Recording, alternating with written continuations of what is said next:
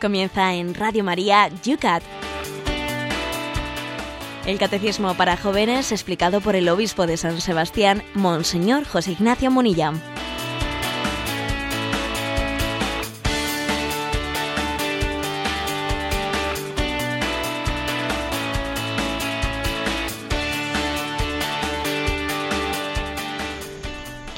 Buenos días, queridos amigos del Yucat.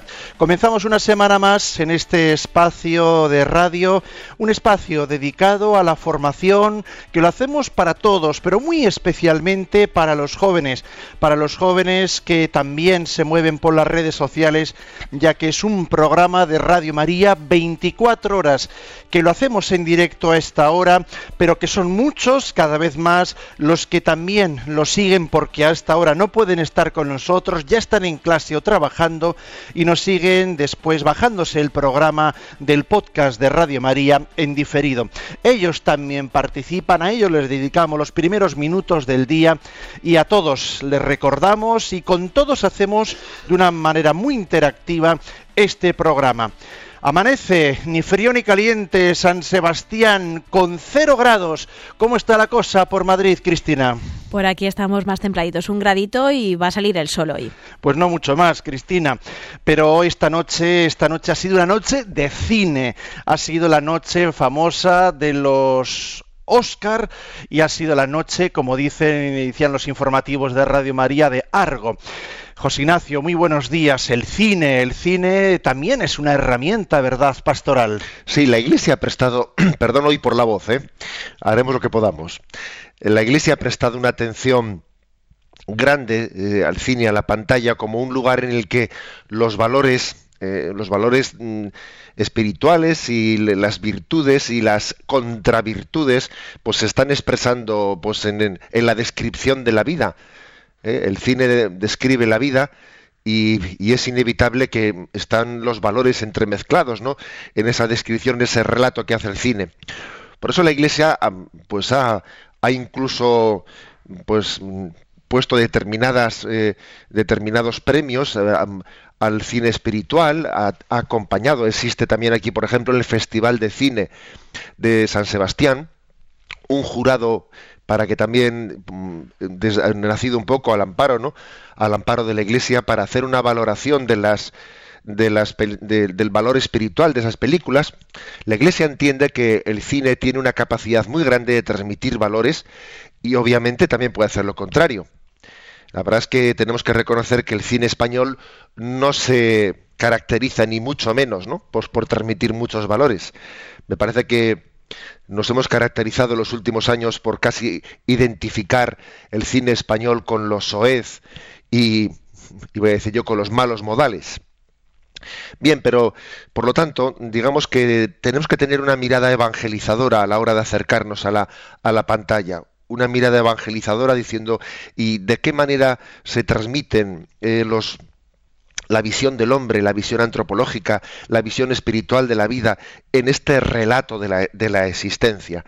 Y muchas diócesis que sepamos que han puesto en marcha eh, la llamada Semana del Cine Espiritual, y es que una vez al año en muchas diócesis de España se suelen seleccionar desde las diócesis, desde la Delegación de Comunicación de las diócesis, se suelen seleccionar algunas películas tres o cuatro para que en algún cine con el que se contratan algunos, algunos pases, pues bien sea desde la pastoral de la escuela católica, bien sea desde la pastoral juvenil, bien sea desde las delegaciones de, de comunicación, eh, exista pues una, una oferta concreta de un cine capaz de transmitir unos contenidos, unos valores espirituales.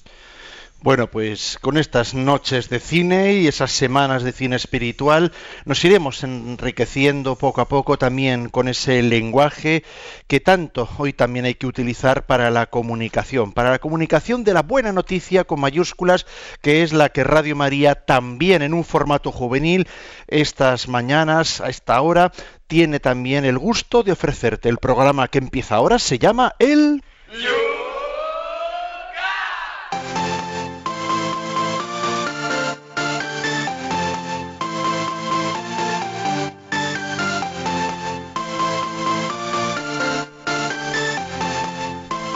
Y este espacio comienza todas las mañanas mirando al programa anterior, a las preguntas que quedaban ahí pendientes en las redes sociales o en el correo electrónico que usan también nuestros oyentes, ese yucat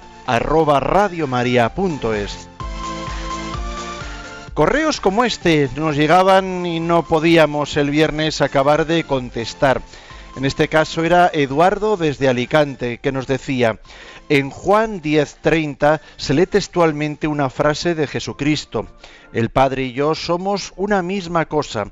En base a esta afirmación y por extensión de la misma, se puede deducir con absoluta certeza que en la transustanciación no solo el pan y el vino consagrado se convierten realmente en el cuerpo al, sangre, alma y divinidad de nuestro Señor Jesucristo, sino que también en la sagrada forma están realmente presentes la primera y la tercera persona de la Santísima Trinidad, nos pregunta Eduardo desde Alicante. Bueno, las traducciones de ese texto, Juan 10:30, es el Padre y yo somos una sola cosa, el Padre y yo somos uno, eh, ahí puede haber también de distintas formas de traducirlo, pero obviamente la conclusión de ese texto es que el Padre y el Hijo y el Espíritu Santo pues son inseparables, ¿no? No pensemos que la encarnación, eh, cuando el Verbo se hace carne y habita entre nosotros, como si la Trinidad eh, pues hubiese una ausencia, ¿eh? una ausencia porque ha venido a la tierra a encarnarse y entonces ha quedado ausente en el cielo. o sea, no, no hagamos una imagen digamos, ridícula de, de, esa, de esa encarnación. ¿eh? Jesús se encarna, viene a nosotros, está presente en la Eucaristía, pero eso no quiere decir que abandone la Trinidad, ni que las tres personas divinas se separen entre ellas. Por lo tanto, recibir al Hijo es recibir al Padre y es recibir al Espíritu Santo, son, son inseparables. ¿eh?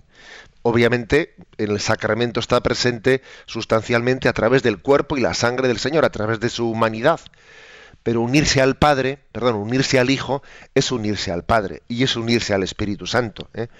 Eso pues está bien, bien descrito por parte de, Eduardo ¿no? En, esa pregunta que hace. Más aún todavía, podríamos decir que eh, quien se une al Señor se une a todo el cuerpo místico, ¿eh? se une a todos los santos, se une a la Virgen, nuestra Madre.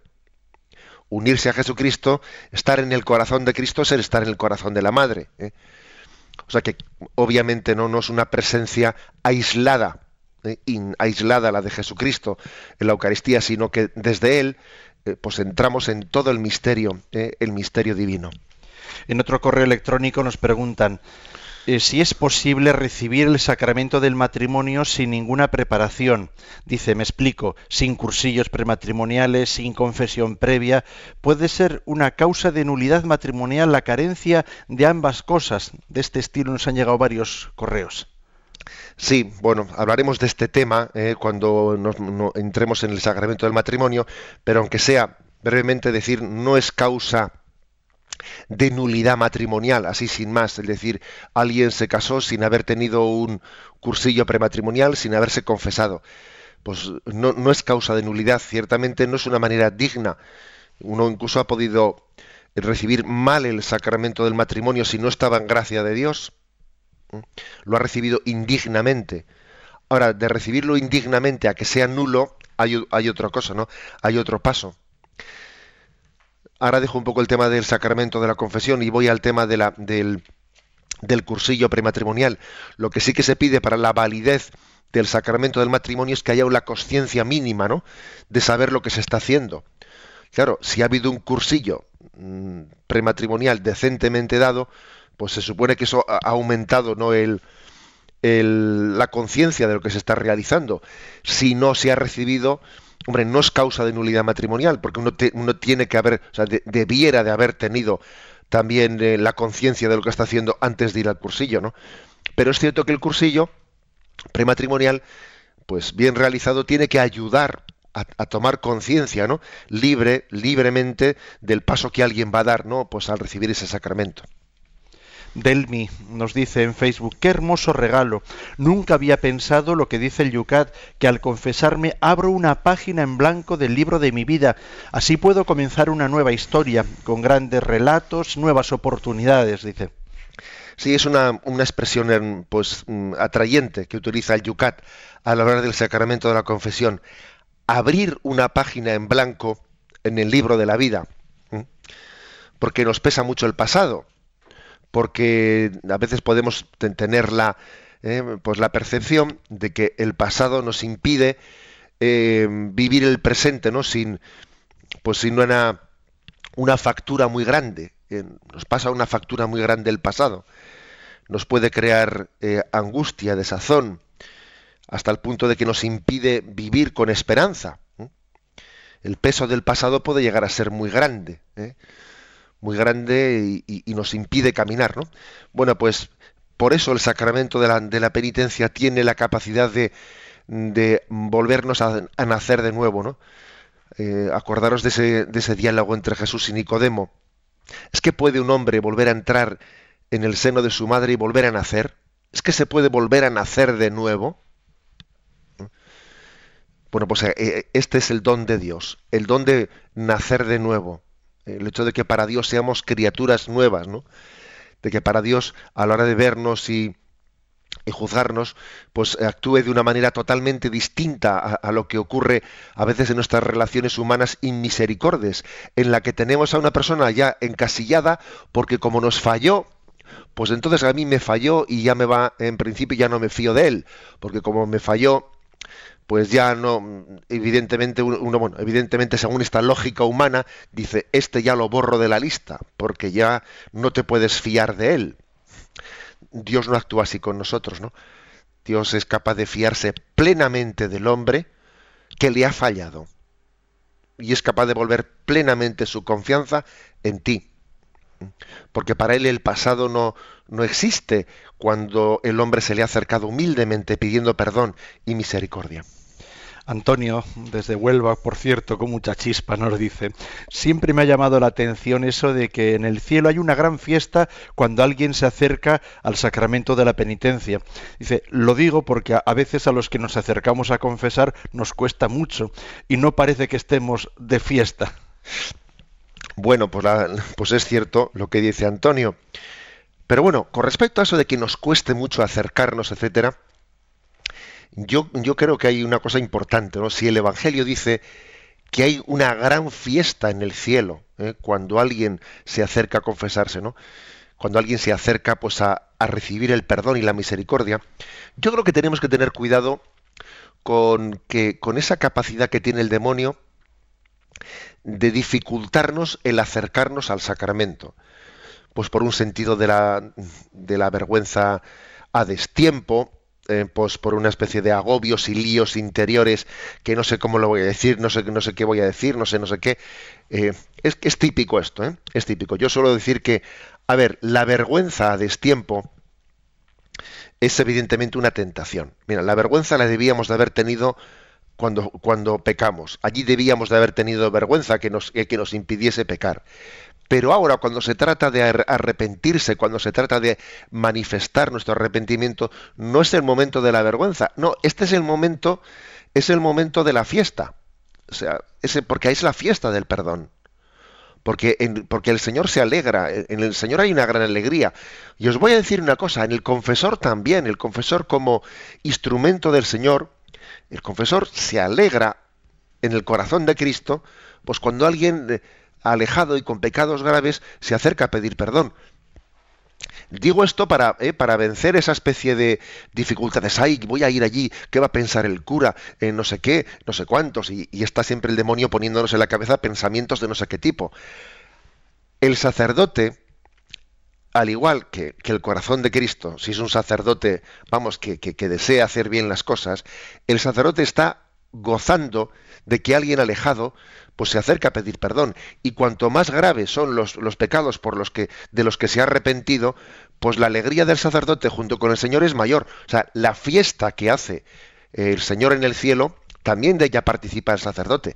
Y también nosotros debemos de participar de ella.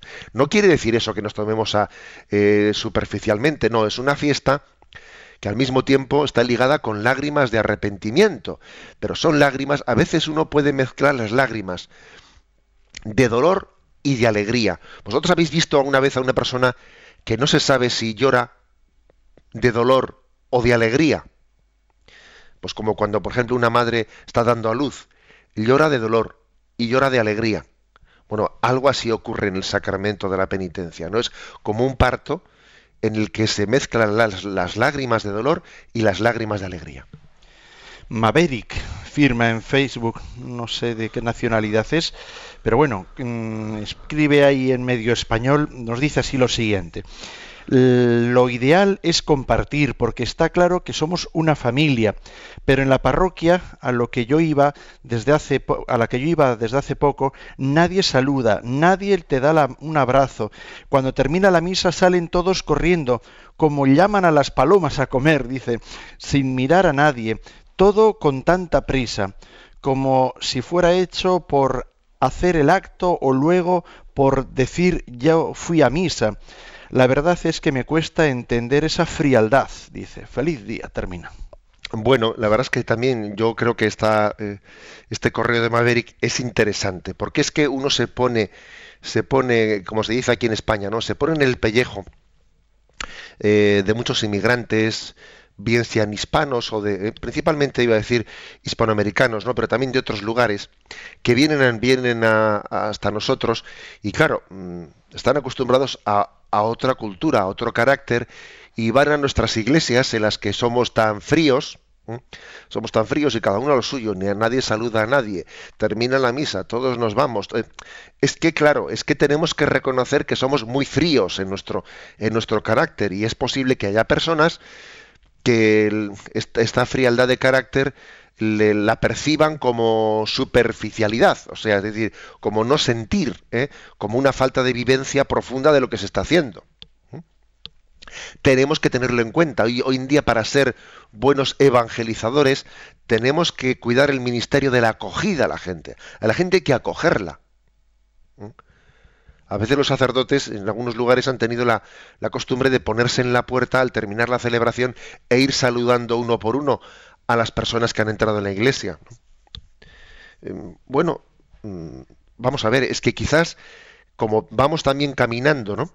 hacia unas comunidades que son más pequeñas, que, eh, que, no son tan masificadas, es que igual tenemos que cuidar mucho más las relaciones personales que lo que, que, lo que antaño las cuidábamos, ¿no? O sea, que es que yo diría, yo diría dos cosas, ¿no? A, eh, pues a quienes estén acostumbrados a, esas culturas, a esos inmigrantes que vienen de unas culturas donde la relación humana es mucho más cálida, decirles que bueno que tengan paciencia y no se asusten al ver un poco pues eh, esta mayor frialdad en el carácter. Pero también diría una segunda palabra a quienes hemos nacido no en estas relaciones sociales pues más frías de que quizás tenemos que ir cambiando el chip y que tenemos que tener pues un mayor interés por las personas que nos rodean en la práctica en la práctica religiosa. Yo tengo que saber no sé tengo que interesarme por aquel a quien doy la mano en la celebración eucarística ser capaz de saludar ser capaz de conocer por su nombre a las personas no interesarme por ellas. Eh, es que quizás también la vivencia de la fe compartir la fe también debe de conllevar compartir la vida ¿eh? De lo contrario, no damos el testimonio de eh, que se, debe de desprender, ¿no? De compartir una misma fe y el mismo cuerpo y sangre de Cristo. Vamos terminando, se nos va el tiempo. María Pilar esta vez nos dice, para mí el sacramento de la confesión es una experiencia de amor. Se trata de acercarse a un confesor sin prejuicios y sin complicaciones, con ganas de luchar y con una conciencia de la propia debilidad. Se trata de dejarse tocar por la gracia de Dios. Al reconocer tu error y ser, perdona y ser perdonado, sabes perdonar y comprendes más, dice. Pues sí, me gusta mucho esta expresión, me quedo con ella, ¿no? Fruto de estas preguntas, de estas eh, preguntas de los oyentes. Se trata de dejar tocarse por la gracia de Dios. Y para dejar tocarse por la gracia de Dios es importante ser sencillo y no ser complicado. ¿eh? A veces tenemos problemas y somos complicados. Creo que os conté la anécdota de una religiosa mayor que fue mi catequista antes de hacerla la primera comunión y esta religiosa pues nos, daba unos consejos prácticos de cómo confesarnos ¿no? y nos decía ella a ver cuando vais a confesaros tenéis que ser eh, pues totalmente transparentes y sencillos ¿no? y decía primero decir lo que más os cueste y decirlo a lo bruto eh, no estés ahí tapándote, no estés ahí eh, mm, justificándote. Primero di lo que más te cueste y dilo a lo, bruto. Es decir, sé muy sencillo, sé muy transparente, ¿no? Para dejarte tocar por la gracia de Dios. ¿eh? Mm, esta es la, pues una invitación a ser como niños, ser como niños cuando nos ponemos ante Dios y es impresionante ver un niño cómo habla de sus cosas, no en plena en plena transparencia.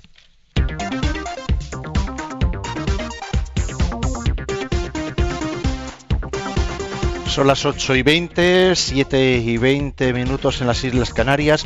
Comenzamos con el primer punto de los dos que vamos a tratar hoy. Es el 227.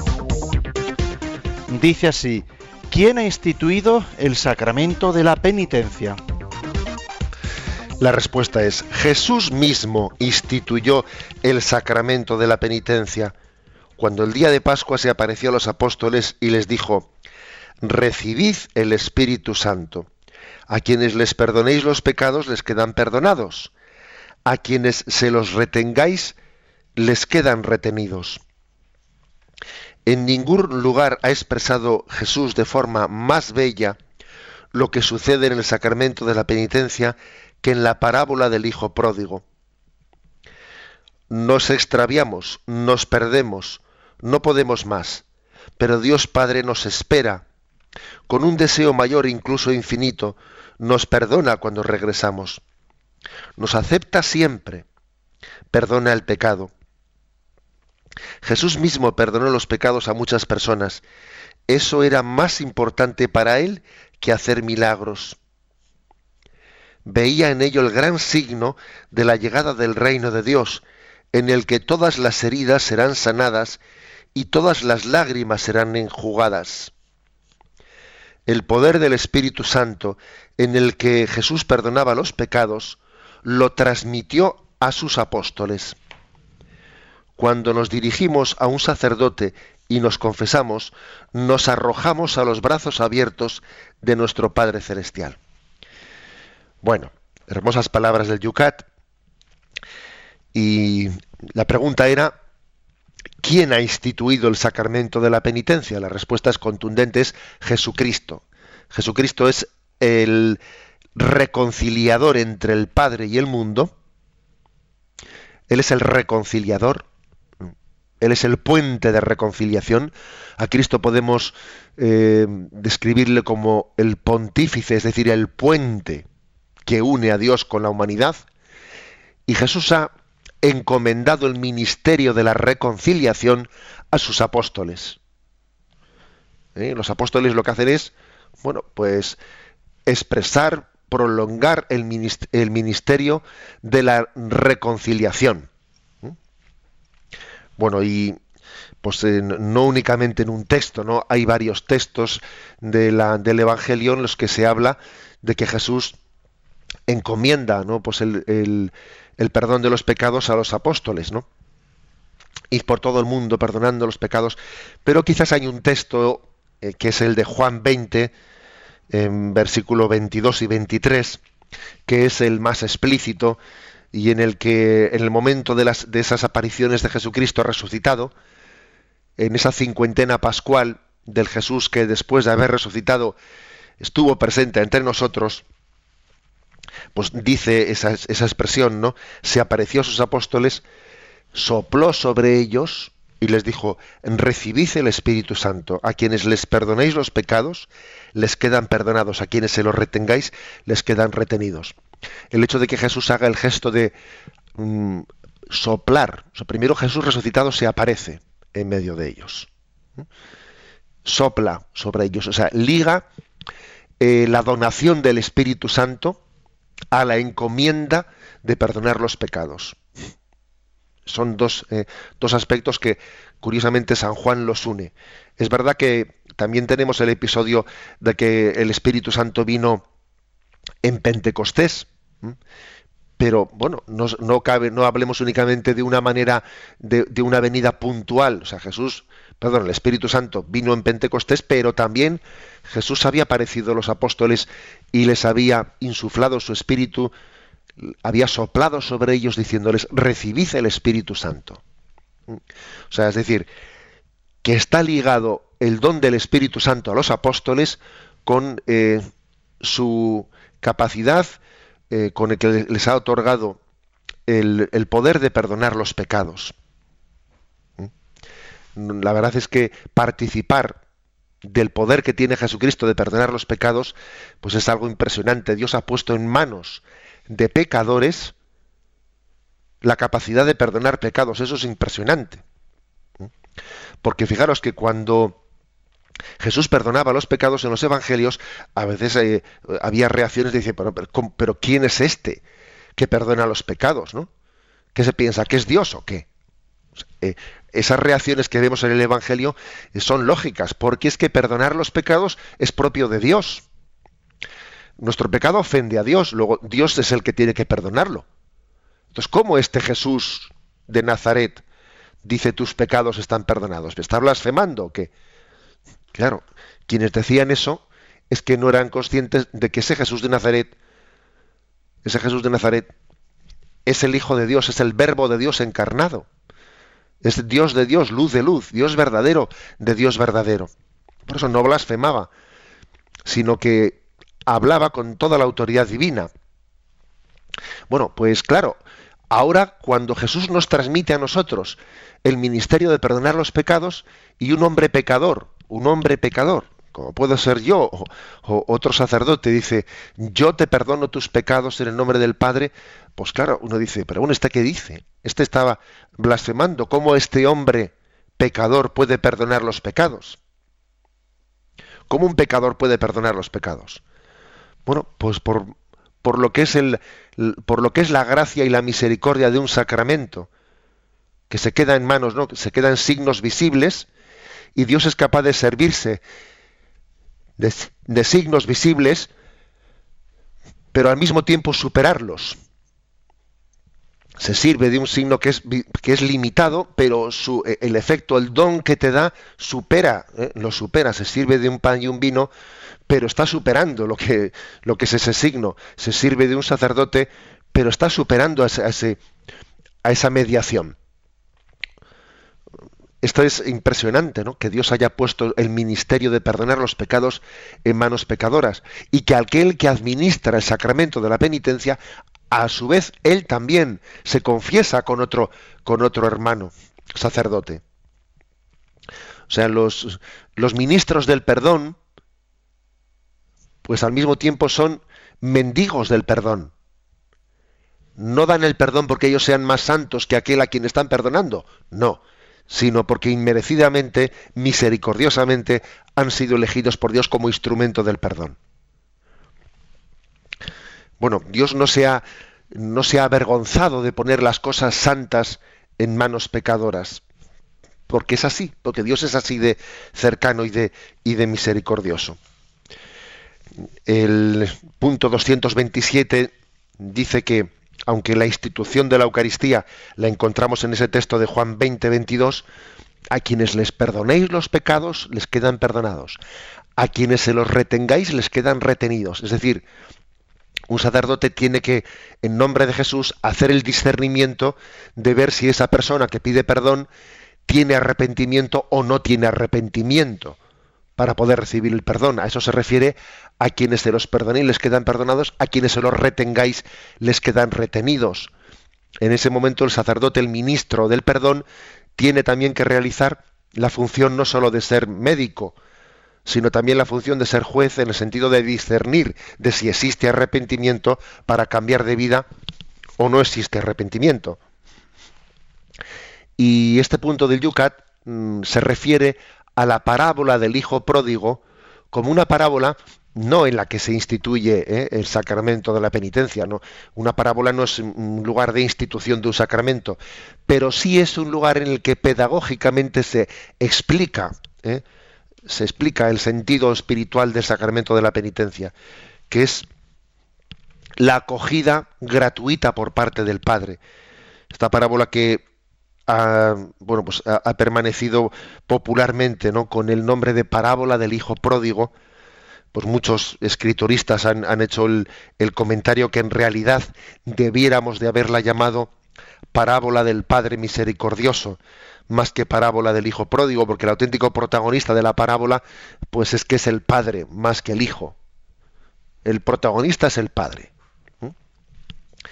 Y es tan bueno y tan generoso y tan gratuito su amor que incluso permanece en segundo lugar, ¿no?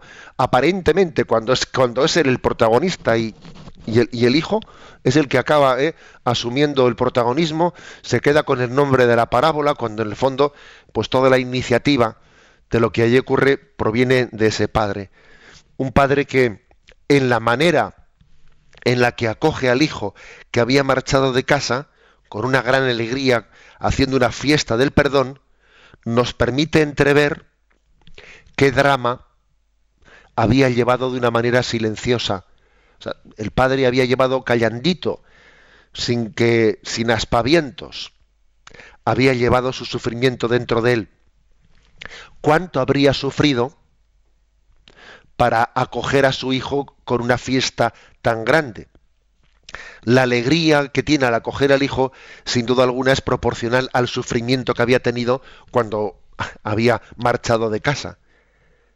Pero fíjate, el padre había permanecido callando, había llevado su sufrimiento, pues, como quien dice, y fíjate, ni siquiera cogiéndole al hijo mayor que estaba en casa y diciéndole, mira tu hijo, mira tu hermano pequeño lo que me ha hecho, mira lo que me ha hecho. No, había llevado en, en silencio ese sufrimiento, ¿no? Lo cual también nos da todo un retrato, todo un retrato de cómo es Dios, que es capaz de sufrir en silencio por todos nosotros por cada uno de nosotros. ¿eh? Eso es lo que uno se asoma un poco a ver ¿no? en, esa, en esa parábola del Hijo pródigo, que también te descubre, decir, oye, yo a Dios le hago sufrir. Mi vida es motivo de alegría para Dios o, o, también yo a Dios le hago sufrir. ¿Qué paciencia tiene Dios conmigo? ¿Qué paciencia? ¿eh? Admirarnos de la paciencia de Dios, admirarnos de que Él pues no nos reproche que esté ahí esperando a que volvamos a casa y que nos va a manifestar su dolor el día que tenga ocasión de alegrarse de que nos hemos arrepentido. Bueno, creo que es toda una lección, ¿eh? es toda una lección del, del corazón misericordioso de Dios. Por lo tanto, termina aquí diciendo el Yucat que acercarse al sacramento de la penitencia es arrojarse a los brazos abiertos de nuestro Padre Celestial. Esa famosa imagen del cuadro de Rembrandt del retorno del Hijo pródigo, en el que se echa en manos, ¿no? En manos del Padre, es la imagen de cada uno de nosotros recibiendo el perdón y el sacramento de la penitencia. Arrojarnos a los brazos abiertos de nuestro Padre Celestial. Eso es confesarse, eso es acercarse al sacramento de la reconciliación.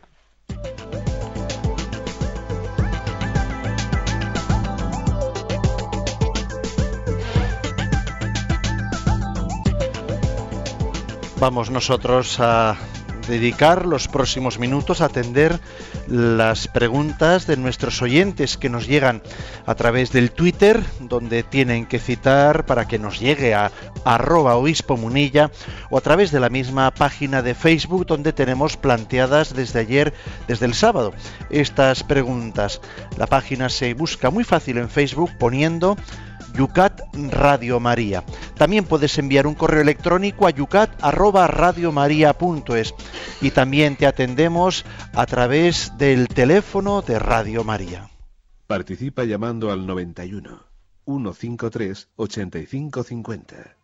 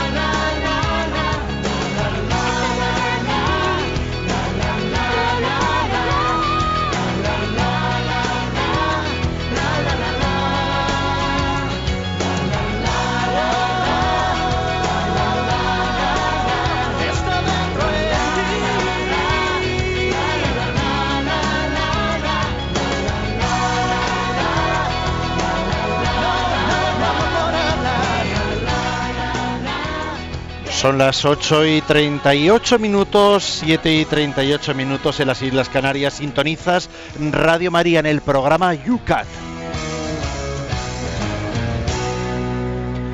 Y estamos hoy desgranando estos puntos que nos hablan del sacramento de la penitencia. Vamos a hacer dos en una, José Ignacio. Nos llegan dos preguntas que están entrelazadas.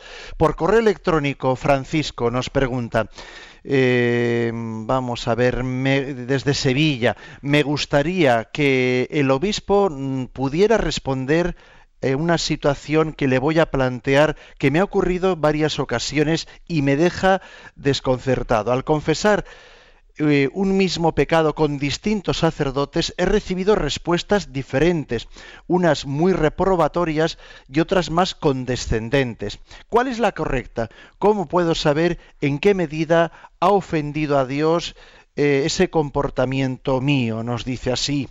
Y también leemos en Facebook, Pablo nos dice desde Valencia, Monseñor, si una persona se confiesa y no la absuelven y se confiesa de nuevo de su mismo pecado, esta acción de búsqueda del perdón le es meritoria por, por ser absuelto o debe de hacer eh, o qué debe de hacerse en ese caso. Vamos a ver.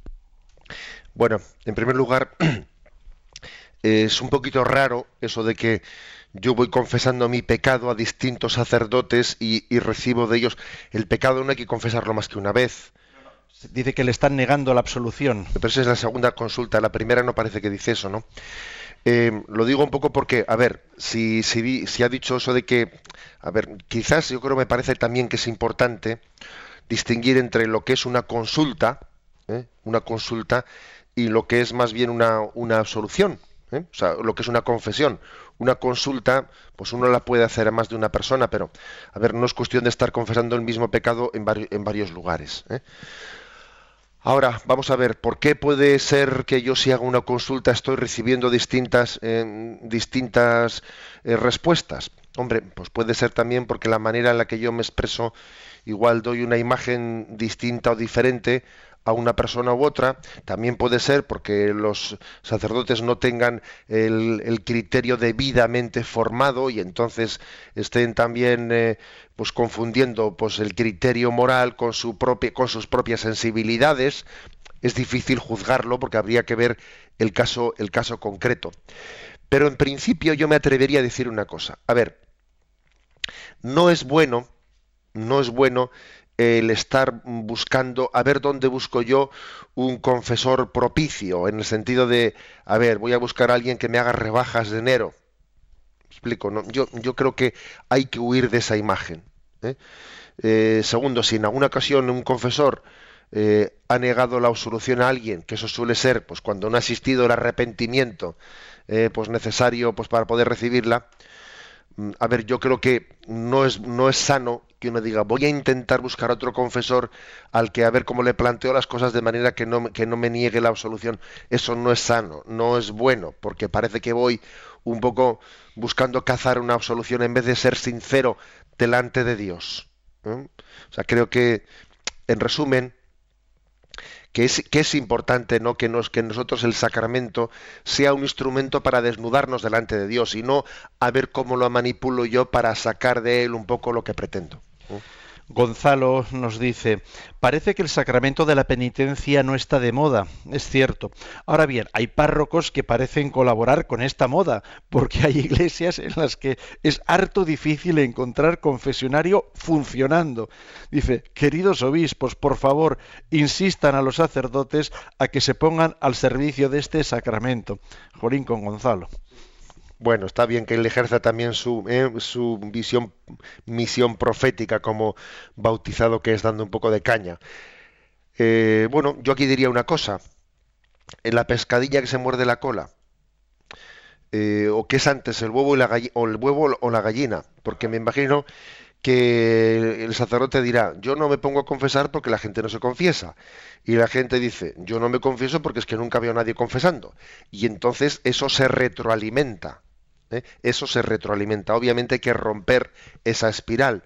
Y es bueno, necesario romper esa espiral también haciendo que el sacerdote esté mm, visiblemente ¿no? en momentos determinados en, en, la, sede del sacramento de la penitencia. Porque es que también la fe entra por los ojos. Y también hay un signo visible que aunque yo llego a la iglesia y está allí un sacerdote confesando, yo igual no había pensado en confesarme, pero ahí hay un signo que me está recordando algo. ¿eh? O sea que creo que es cierto que ese, esa pescadilla que se muerde la cola hay que romperla. ¿eh? Y, y, el sacerdote tiene, por supuesto, ¿no? que estar dispuesto a romperla él el primero.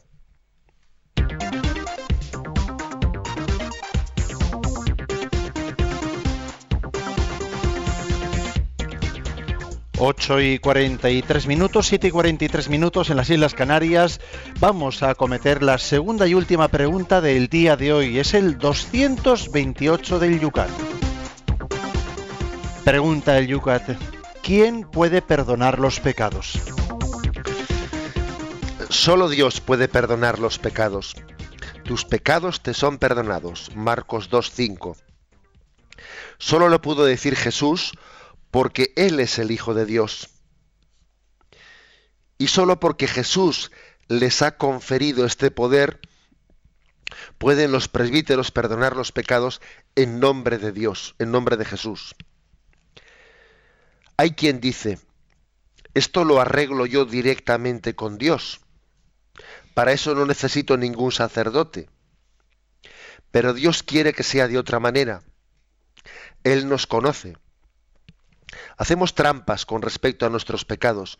Nos gusta echar tierra sobre ciertos asuntos.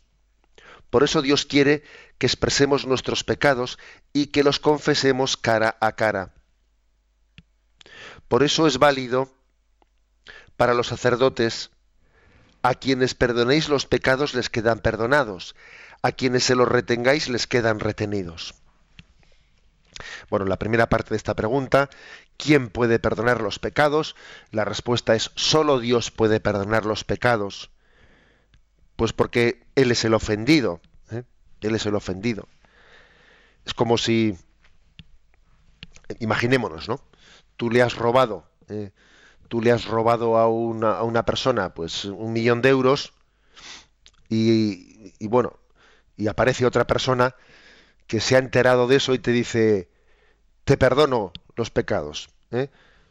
Te perdono ese robo que has hecho de un millón de euros. Y te dice, sí, ya, pero yo se lo he robado a él, no a ti. O sea, el que me lo tiene que perdonar es aquel a quien se lo he robado. Claro.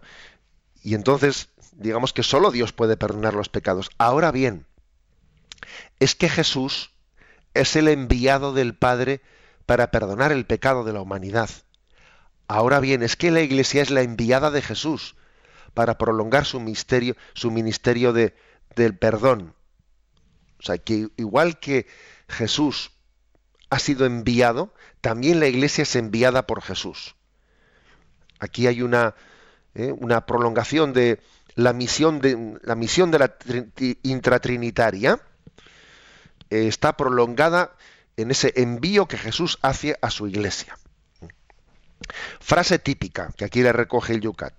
Yo me arreglo directamente con Dios. Yo no necesito a alguien intermediario para que. A ver, e- esa, esa tendencia nuestra tan individualista eh, está totalmente enfrentada a, a la que es la pedagogía de Dios de haberse comunicado con nosotros no de una manera individualista, sino que es que Dios se ha salido a nuestro encuentro, pues conformándonos en un pueblo, de una manera comunitaria y buscando siempre signos visibles, instrumentos. Dios envió a los profetas para hablar en su nombre. Y después envió no ya a los profetas, sino a su propio Hijo.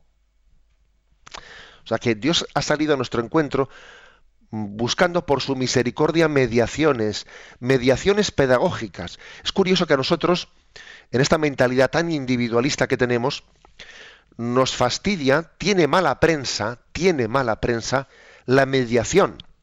Yo no quiero ningún mediador. A mí que me venga directamente. ¿eh? Es curioso. Formamos parte de una cultura tan, tan, tan, tan individualista que la mediación, que en sí deberíamos de, de considerarla como un regalo de Dios, porque es una misericordia el que alguien nos, nos, nos envíe una mediación, porque así de esa manera se resulta más cercano, más accesible, es más comprensible para nosotros, porque habla nuestro propio lenguaje, nuestro propio, o sea, la mediación es una misericordia, ¿no? Es una pedagogía de misericordia.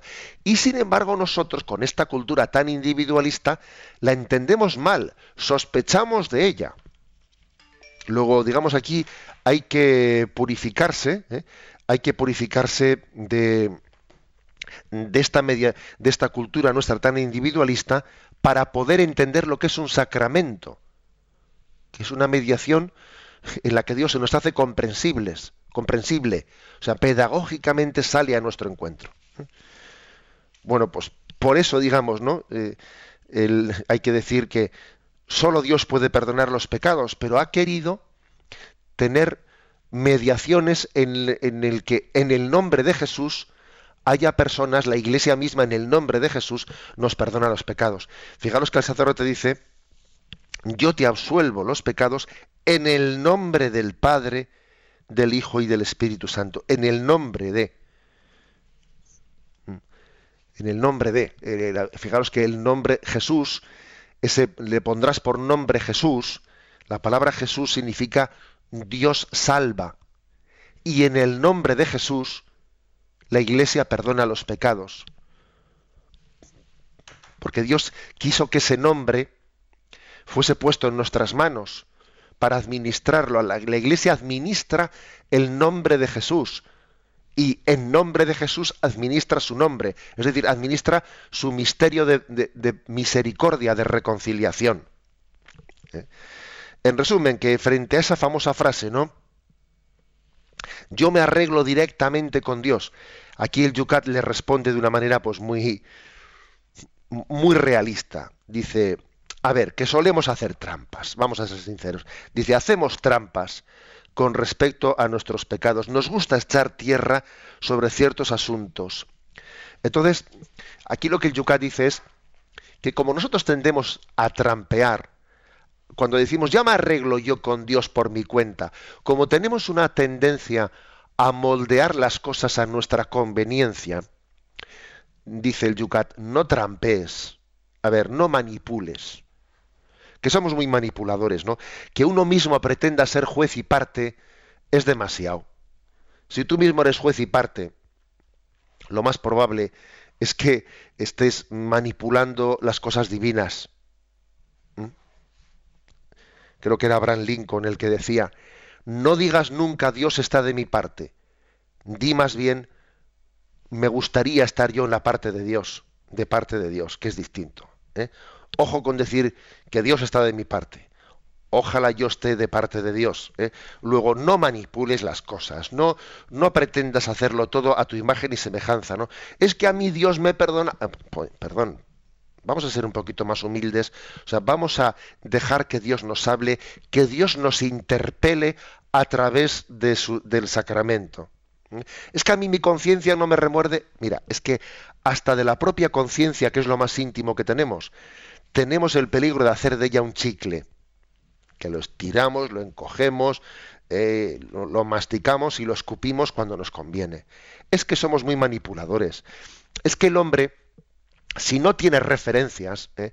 pues muchas veces manipula todo lo que le rodea, hasta el mismo Dios puede estar manipulando. Por eso dice el, dice el Yucat, mira, somos muy tramposos. Por eso Dios es gran pedagogo, es un padre que sabe que necesitamos de esa mediación objetiva que es un sacramento, un sacramento pues con esa confrontación también con un ministro que está en ese momento discerniendo en nombre de Dios y en nombre de su iglesia nuestro arrepentimiento, etcétera. Entonces es que que nos da pereza, pues que nos dé pereza, pero aquí lo importante es ser sinceros para con Dios.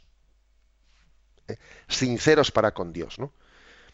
Por eso, detrás de ese yo me arreglo directamente con Dios, a ver, se, esconde un egocentrismo muy grande, ¿no? Un antropocentrismo, un yo soy el que el que pretendo ser el centro de la religiosidad, ¿no? Y yo no puedo ser yo el criterio de la religiosidad, ¿eh? no puedo ser yo juez y parte. ¿eh? Hay también, por lo tanto, un, un, un, motivo pedagógico, tal y como aquí el Yucat no expresa, un motivo pedagógico para que exista una mediación en el perdón de Dios, para que nosotros no hagamos de todo, ¿no? ocasión de, de manipulación.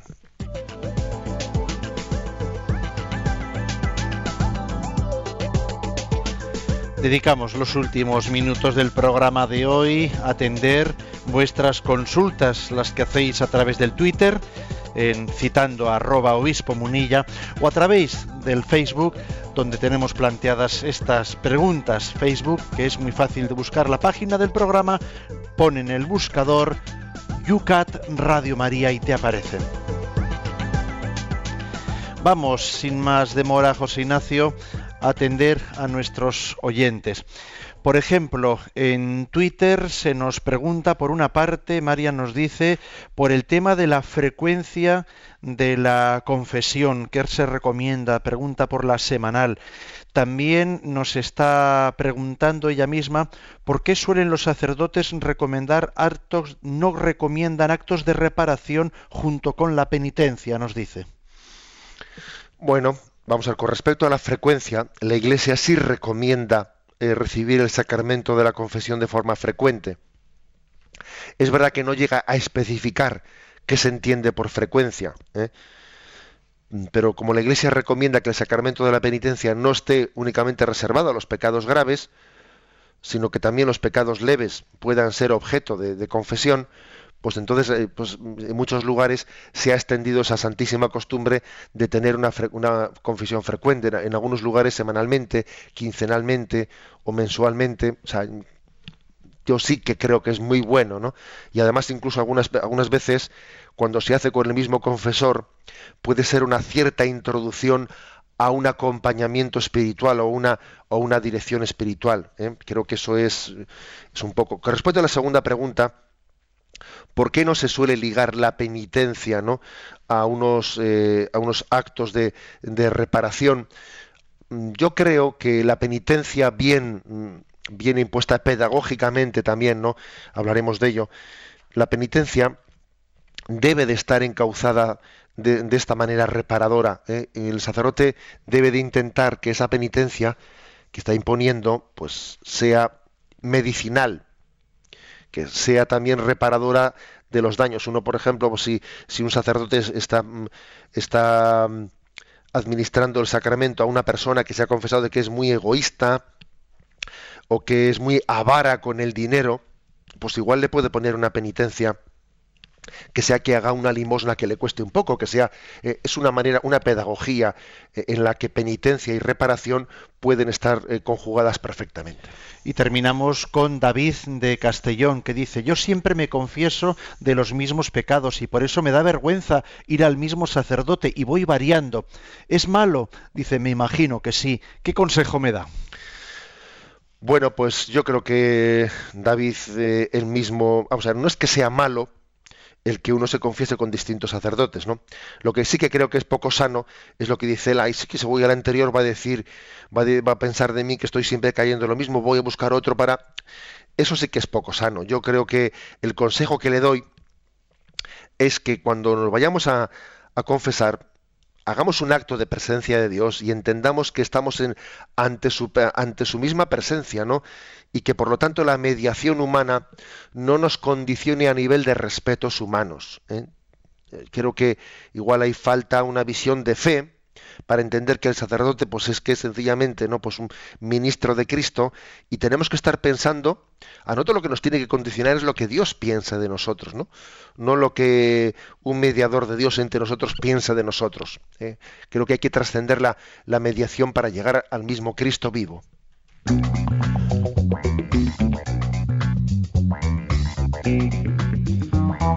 No tenemos tiempo para más, pero vamos a apuntar las preguntas que mañana se comentarán a esta misma hora aquí en el Yucat. Bien, pues las preguntas son las siguientes. El 229, ¿qué hace un hombre dispuesto al arrepentimiento? Y 230, ¿qué es la penitencia? 229 y 230 para mañana. Terminamos recibiendo la bendición. La bendición de Dios Todopoderoso, Padre, Hijo y Espíritu Santo, descienda sobre vosotros. Alabado sea Jesucristo.